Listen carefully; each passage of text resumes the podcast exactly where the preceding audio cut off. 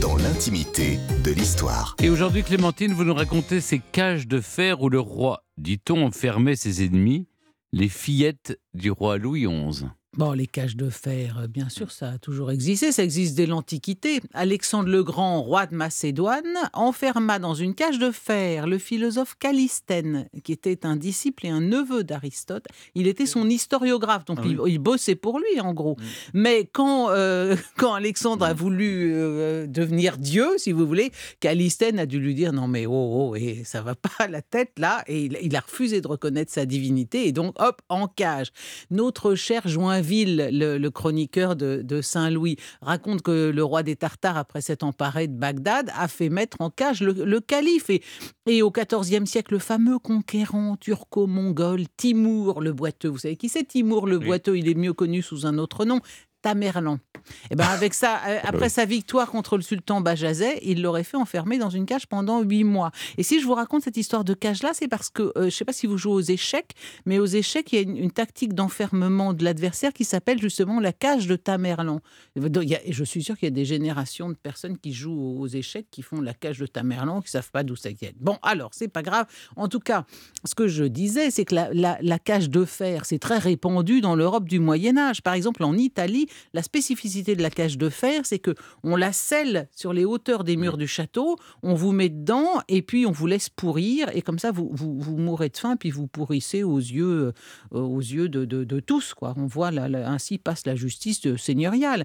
Donc ces cages variaient dans leur dimension et la matière dont elles étaient construites, les unes toutes en bois, les autres bardées de fer, et elles, variaient surtout en fonction de, l'endroit où elles étaient attachées ou du lieu où on les avait mises. Là, je citais les cages italiennes qui étaient, qui étaient accrochées en hauteur.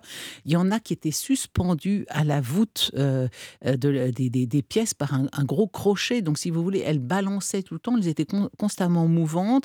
Et dès que le prisonnier voulait faire un geste dedans, ben, ça, ça, ça badaillait, si vous voulez, ça balançait. Ça rendait le séjour dans cette cage d'autant plus pénible. Mais enfin, en gros, la plupart de ces cages étaient simplement euh, accrochées au mur par de puissantes fiches de, fer. À, hum, à Chinon, on raconte qu'il y avait une cage qui était sur pivot.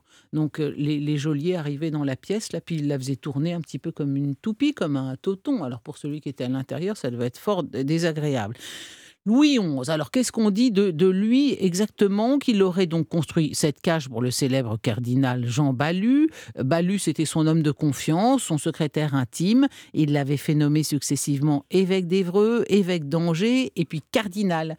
Et en 1469, le roi découvre que la Ballu, euh, qu'il a comblé de bienfaits, nouait des intrigues avec son irréconciliable adversaire, qui était l'adversaire mortel de Louis XI, Charles le Le Téméraire. Téméraire. Charles le Téméraire, bon, voilà.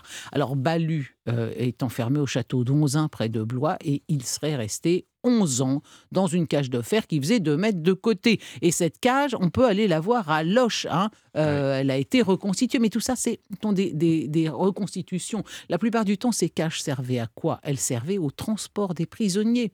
Il est arrivé que euh, un page de, Simon de, Charles le Téméraire, Simon de Quinget, euh, soit dans une cage justement si basse qu'il pouvait s'y tenir ni debout, ni allongé, ni rien du tout. Et on dit voilà, c'était affreux. Louis XI était un terrible sadique parce qu'il mettait ses ennemis dans des, dans des cages où ils ne pouvaient pas se, se mouvoir ni se tenir debout. C'est faux. Là, en l'occurrence, on a signalé la, la chose à Louis XI. Il a fait surélever la cage, ce qui est plutôt charitable pour un roi réputé si cruel.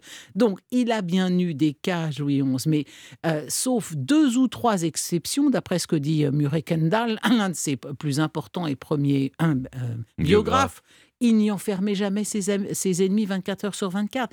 Ces cages, on les utilisait dans les forteresses peu sûres et pendant la nuit pour éviter que le prisonnier ne s'évade. En aucun cas, c'était des cages où on avait calculé qu'elles soient biseautées pour que vous puissiez pas vous allonger, pas tenir debout. C'est pas vrai.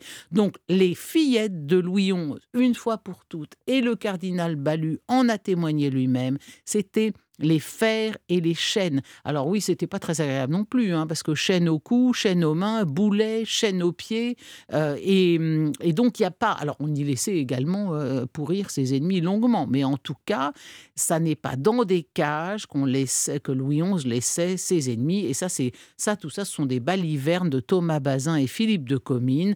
Et dites-vous bien que toutes les cages que vous pouvez voir de nos jours dans des châteaux sont des reconstitutions modernes. Alors allez donc à Loche, voir celle où aurait été enfermé Jean de la Balue. Et là, vraiment, l'expression prend toute sa force. Ça n'est qu'une histoire à dormir debout, cette histoire. Je vous mmh. fais passer, la, je vous fais mmh. passer une, image de la, de la cage pour que vous voyez à quoi ça ressemble. Merci beaucoup, Clémentine.